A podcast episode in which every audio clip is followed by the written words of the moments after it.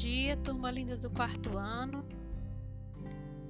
Vamos iniciar a nossa aula de história com um conteúdo bem interessante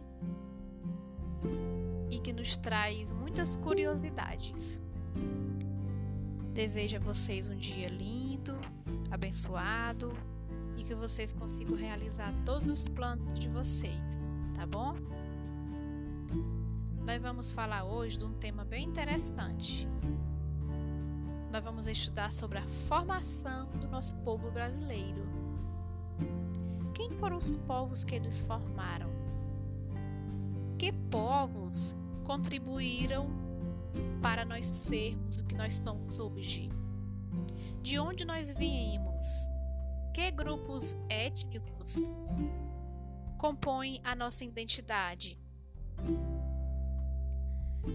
Que, que nós temos um país multicultural, com pessoas de diversas cores, diversos modos, modos de falar, características físicas diferenciadas? Tudo isso é graças à nossa formação histórica. E nas nossas aulas de histórias, durante muito tempo, nós vamos trabalhar essa temática sobre as matrizes étnico-culturais do nosso povo. Quem foram as pessoas que nos formaram, que nos contribuíram para nós sermos que nós somos hoje? Então, nós sabemos que é como se nós fôssemos um caldeirão. Muitos povos diferenciados contribuíram para nos formar os nossos índios, que já existia aqui, depois vieram os europeus, logo de início os portugueses, depois vieram outros povos que vocês vão ver durante as nossas aulas. E vamos estudar também os, a contribuição do povo africano aqui no nosso país. Hoje nós vamos iniciar estudando sobre os indígenas, os povos indígenas. Nós já sabemos que em 1500 os indígenas estavam aqui, que eram chamados também de nativos. Quando os portugueses chegaram no Brasil, eles pensavam que tinham chegado às Índias. Eles saíram de Portugal para até chegarem às Índias, é, pensando que iam chegar às Índias. Mas no caso, eles chegaram no Brasil. Chegando aqui, eles achavam que tinham chegado nas Índias e puseram o nome dos nativos daqui de índios. Por isso que eles têm esse nome de índios. É devido a isso. Nós vamos ver também que os indígenas viviam aqui, num país exuberante, uma natureza preservada, cheio de florestas densas, muitos animais, muitos rios. Viviam bem aqui na nossa terra, tinham a sua própria cultura, acreditavam em vários deuses, tinham seus hábitos diferenciados viviam completamente nus no território, viviam da caça, viviam da pesca, da agricultura, de subsistência. Eles plantavam tudo o que necessitavam para sobreviver.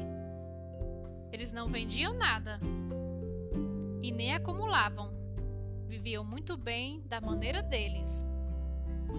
Mas em 1500 chegou aqui Pedro Álvares Cabral com sua comitiva. Chegando aqui, eles acharam os nossos indígenas estranhos. E os indígenas também acharam eles estranhos. Por quê? Os europeus chegaram aqui todos vestidos com aquelas roupas longas. E os indígenas, como é que eles estavam? Viviam do modo deles também viviam pelados. Por isso também essa estranheza de ambos os lados. Os portugueses achavam que os nativos eram selvagens, porque eles também não conheciam.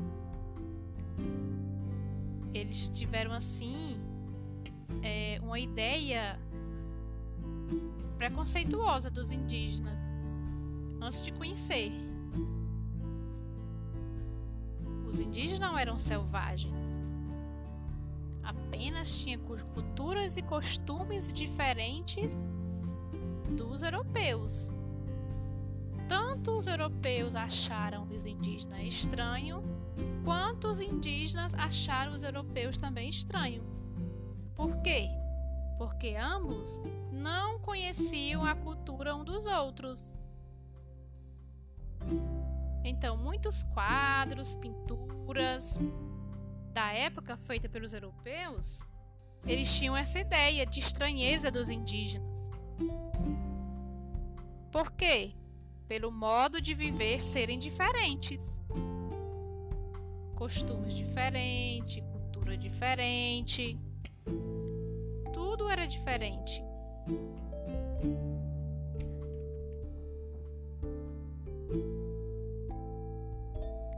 Mas, ao longo do tempo, isso foi amenizando pouco.